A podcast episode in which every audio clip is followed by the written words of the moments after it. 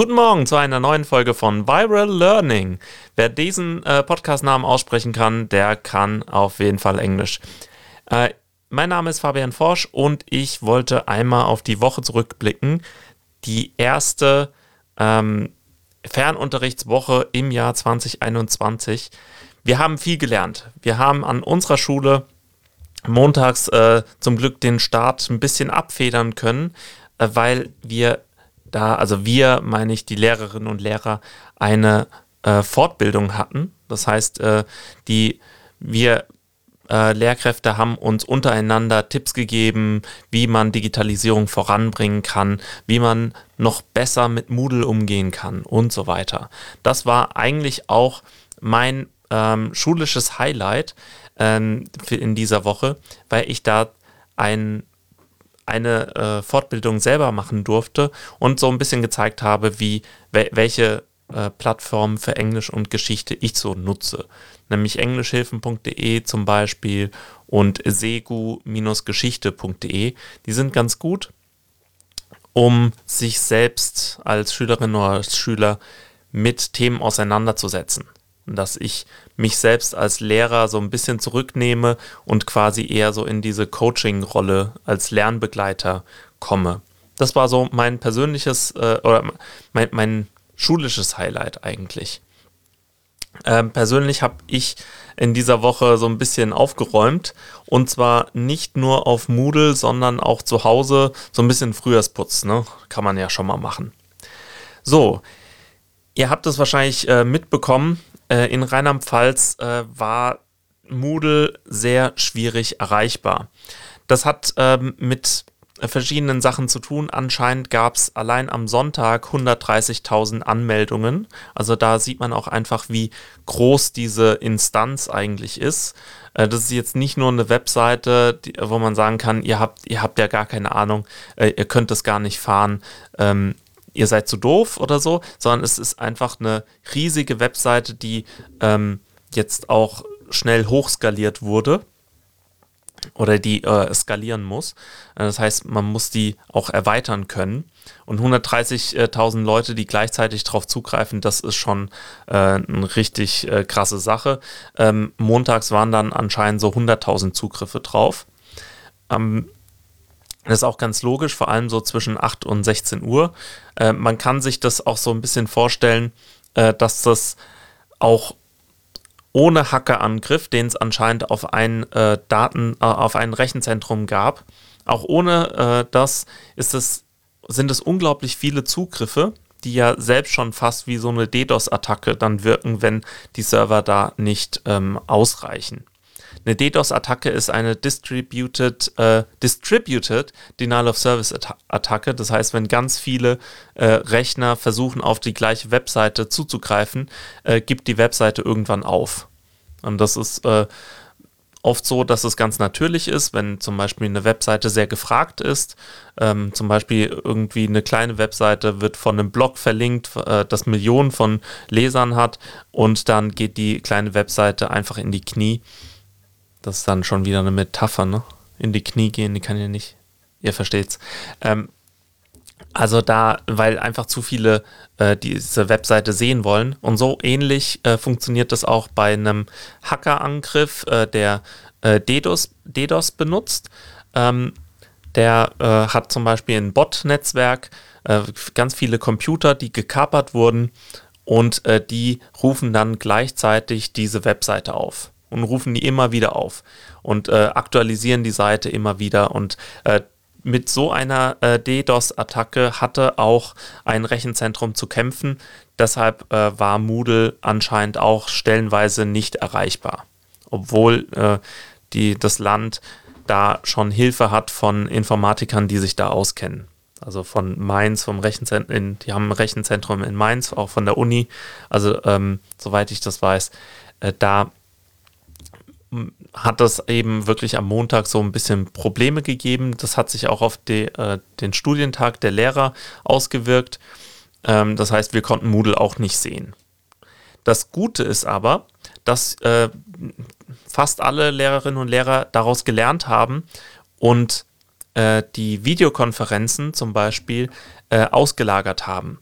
Es gibt nämlich die Möglichkeit, Big Blue Button, was ja jetzt die Videokonferenzlösung in Rheinland-Pfalz ist, ähm, auf zwei Weisen einzubetten. Man kann entweder ähm, Big Blue Button direkt aus Moodle heraus öffnen und äh, hat dann hat man die Vorteile, dass wirklich nur die Leute aus dem Kurs diesen Link haben und auch direkt angemeldet sind mit ihrem Namen.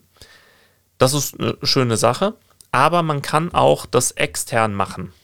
Das heißt, äh, da muss man sich nicht zuerst in Moodle anmelden und in den Kurs gehen. Und äh, das haben äh, eigentlich dann alle auch gemacht. Und das funktioniert auch.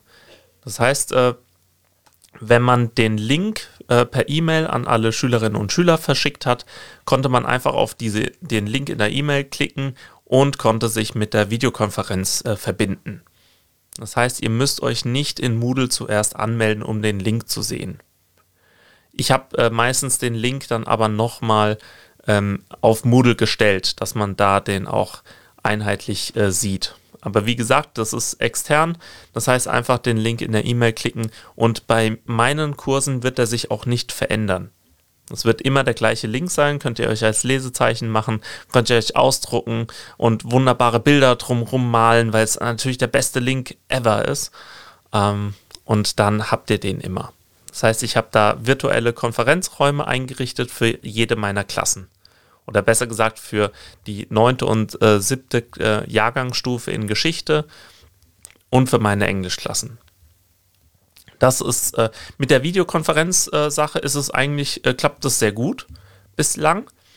Ähm, leider äh, ist es auch so, dass äh, Video ja sehr viel Daten verbraucht und viele Daten sind gleichbedeutend mit hohen Kosten und die Landesregierung oder die ADD, die Schulaufsicht quasi, die hat uns auch gesagt, dass wir bitte äh, keinen Frontalunterricht über Videokonferenzen machen.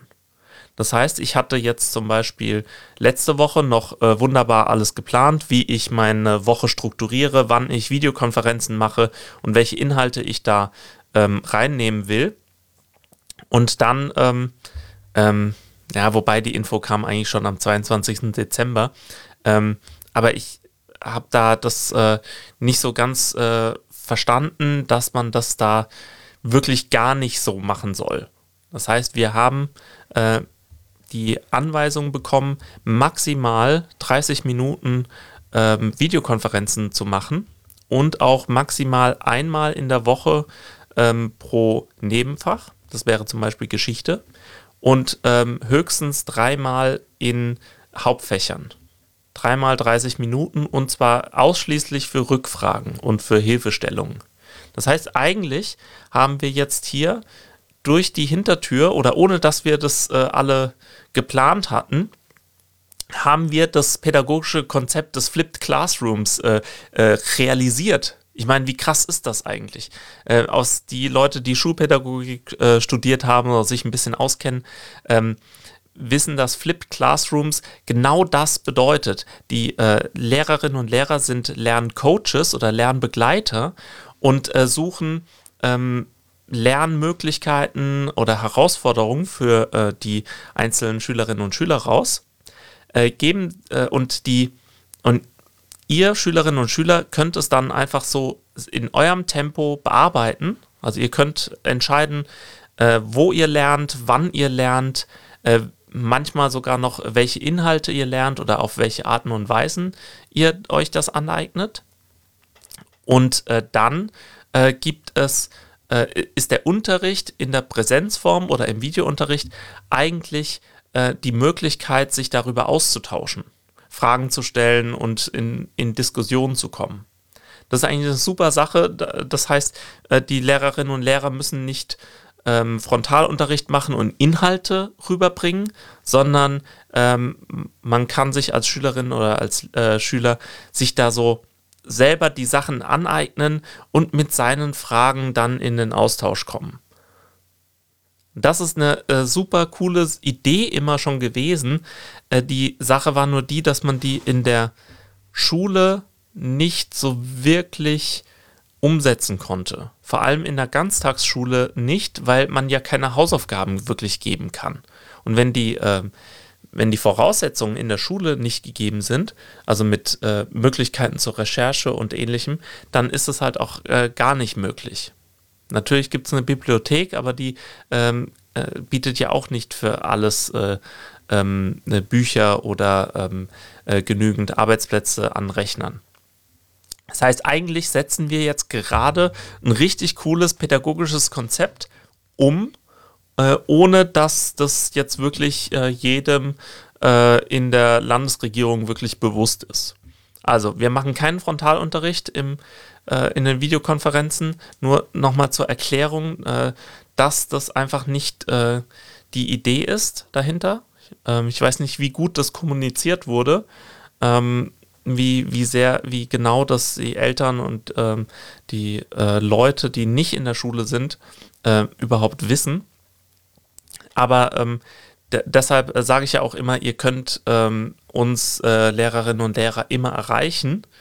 Was heißt immer jetzt nicht, also ja, aber ihr könnt uns E-Mails schreiben, ihr könnt uns äh, Messages schreiben über die Schulcloud. Da ist auch nicht jeder angemeldet, ähm, aber wenn man sich da registriert, äh, kann man auch äh, den Lehrern schreiben, die die App installiert haben.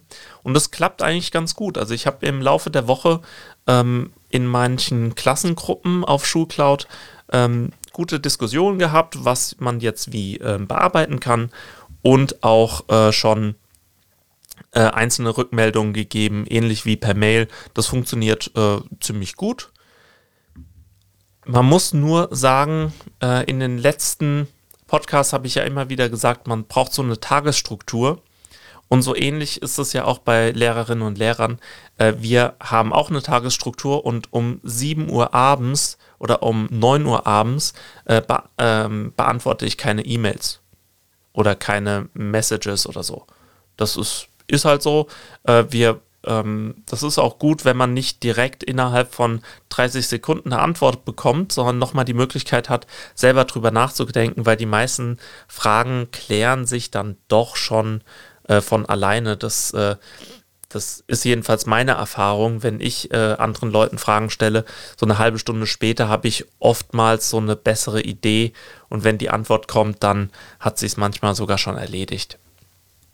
Genau, also wir, wir sind erreichbar, aber wir haben auch ähm, unsere Tagesstruktur, die wahrscheinlich so aussieht, dass wenn zu dieser Zeit eigentlich kein Unterricht ist ähm, oder wir selber keinen Unterricht haben, dass wir dann halt nicht direkt antworten. Und dass das halt mal auch 24 Stunden dauern kann oder halt am Wochenende auch keine Antwort ähm, es gibt. Wir haben aber auch viel gelernt, was äh, Deadlines angeht. Ich habe zum Beispiel zuerst äh, das wunderbar aufgebaut in Moodle, dass man zuerst die erste Aufgabe abgibt und dann die zweite erscheint und, und so weiter und dass man äh, Deadlines hat äh, und so. Das alles richtig cool. Das Problem ist nur, wenn Moodle nicht äh, die ganze Zeit erreichbar ist, bringt es eben leider nicht so viel. Das heißt, dass, da habe ich auch nochmal nachgesteuert. Und ähm, wenn ihr noch weiteres Feedback habt, ähm, nehme ich das gerne auf. Bis jetzt hat, äh, sich schon, haben sich schon so ein paar Sachen äh, als gut herausgestellt, also diese Voraussetzungen abzuschaffen, dass man direkt äh, alle äh, Aufgaben sehen kann und nicht erst nacheinander. Das wäre die Voraussetzung für die zweite, wäre die erste Aufgabe und so. Das lassen wir weg. Ich äh, lade immer alle Aufgaben hoch und auch ähm, zum Beispiel, äh, dass, die, dass es zwar eine Deadline gibt, aber ich habe die Möglichkeit gegeben, dass man auch verspätet Aufgaben hochladen kann. Ich mache das eigentlich gerne mit der Deadline äh, zum Hochladen, äh, dass man äh, nicht dann irgendwie samstags äh, äh, abends dann die Aufgaben noch macht, sondern wirklich unter der Woche die Aufgaben bearbeitet. Allerdings weiß ich auch, äh, dass Moodle im Moment nicht immer erreichbar ist und äh, ich deshalb äh, die Möglichkeit gebe, auch später noch abzugeben. Also ich habe die Deadlines ein bisschen verschoben und äh, selbst wenn ihr das ähm, später abgebt, ist es möglich. Das ist auch nicht äh, tragisch. So wie äh, die, die größte, das größte Problem in Geschichte war eigentlich, wie man PDFs erstellt und die hochlädt. Bei der einen Plattform, die ich nutze, ähm, kann man unten auf Drucken gehen und dann ein PDF speichern. Ähm, oder es wird eine, während da drauf geht, wird eine Druckansicht äh, gezeigt. Während dann auf Steuerung P oder Command P ähm, drückt oder im Menü auf Drucken geht, äh, kann man da, dann einen ähm, Drucker auswählen, der ähm, sichern als PDF ähm, heißt. Und äh, da kann man dann sein PDF äh, auf seinem Computer abspeichern. Das geht auch auf Handys äh, normalerweise, das geht vielleicht über das Teilen-Menü, äh, dass man da äh, die Sachen, seine Ergebnisse abspeichert. Diese, dieses PDF kann man dann auch ähm, dann hochladen, wenn Moodle wieder erreichbar ist. Also da kann man einfach das so ein bisschen, ähm, ein bisschen abwarten. So, das waren so die, die ersten Schwierigkeiten ähm, der ersten Woche. Bislang habe ich keine großartigen äh, inhaltlichen Probleme gespiegelt bekommen. Also wenn ihr äh, Feedback habt oder Schwierigkeiten oder so, was, äh, was jetzt von inhaltlicher oder inhaltlicher oder technischer Seite ähm, ähm, kommt, dann äh, schreibt mir doch gerne eine E-Mail oder schreibt mir hier einen Kommentar. Aber Achtung, hier die Kommentare unter dem Podcast sind öffentlich. Also das ist das normale Internet. Das ist kein geschützter Raum. Also äh, jetzt nicht mit vollem Namen und Klasse oder so hier äh, kommentieren. Das ist einfach nur äh, äh, Datensparsamkeit, nicht wahr?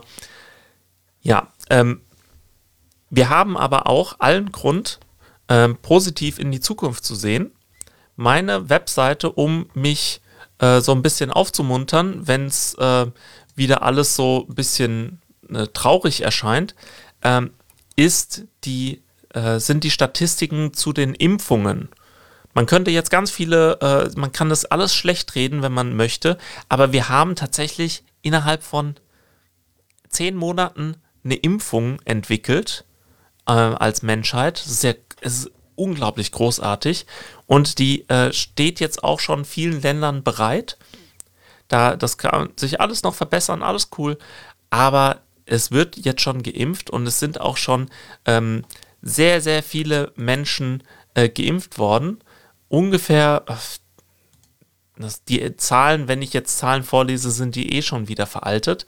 Ähm, Allerdings wurde auch dann äh, am 6. Januar noch äh, ein äh, zweiter Impfstoff zugelassen und es gibt immer wieder Meldungen, jetzt heute auch wieder, dass noch mehr Impfdosen gekauft wurden für die EU. Das heißt, da kann man äh, wirklich zuversichtlich sein, wenn man in der EU wohnt. Äh, bei äh, Schwellenländern und Entwicklungsländern ähm, sieht es leider noch deutlich anders aus. Ähm, ich hoffe aber, dass sich das auch noch verbessern wird. Und es wird geimpft. Und wir können davon auch, und wir sehen jetzt auch bei, ähm, äh, bei Umfragen, Meinungsumfragen, äh, Deutschland Trend von der ARD ähm, hat zum Beispiel äh, gesehen, dass die Impfbereitschaft steigt und dass es eine wirkliche, dass die Menschen zusammenhalten und äh, eine ähnliche Meinung haben, dass man sagt, wir, äh, wir kommen da durch, äh, die, äh, ich werde mich impfen lassen und wir ähm, halten jetzt auch diese Beschränkungen noch weiter durch. Die müssen, ähm, die sind angemessen oder müssen sogar noch verschärft werden. Da sind äh, die meisten Menschen, die in Deutschland leben, sind ähm, laut dieser Umfrage dieser Meinung.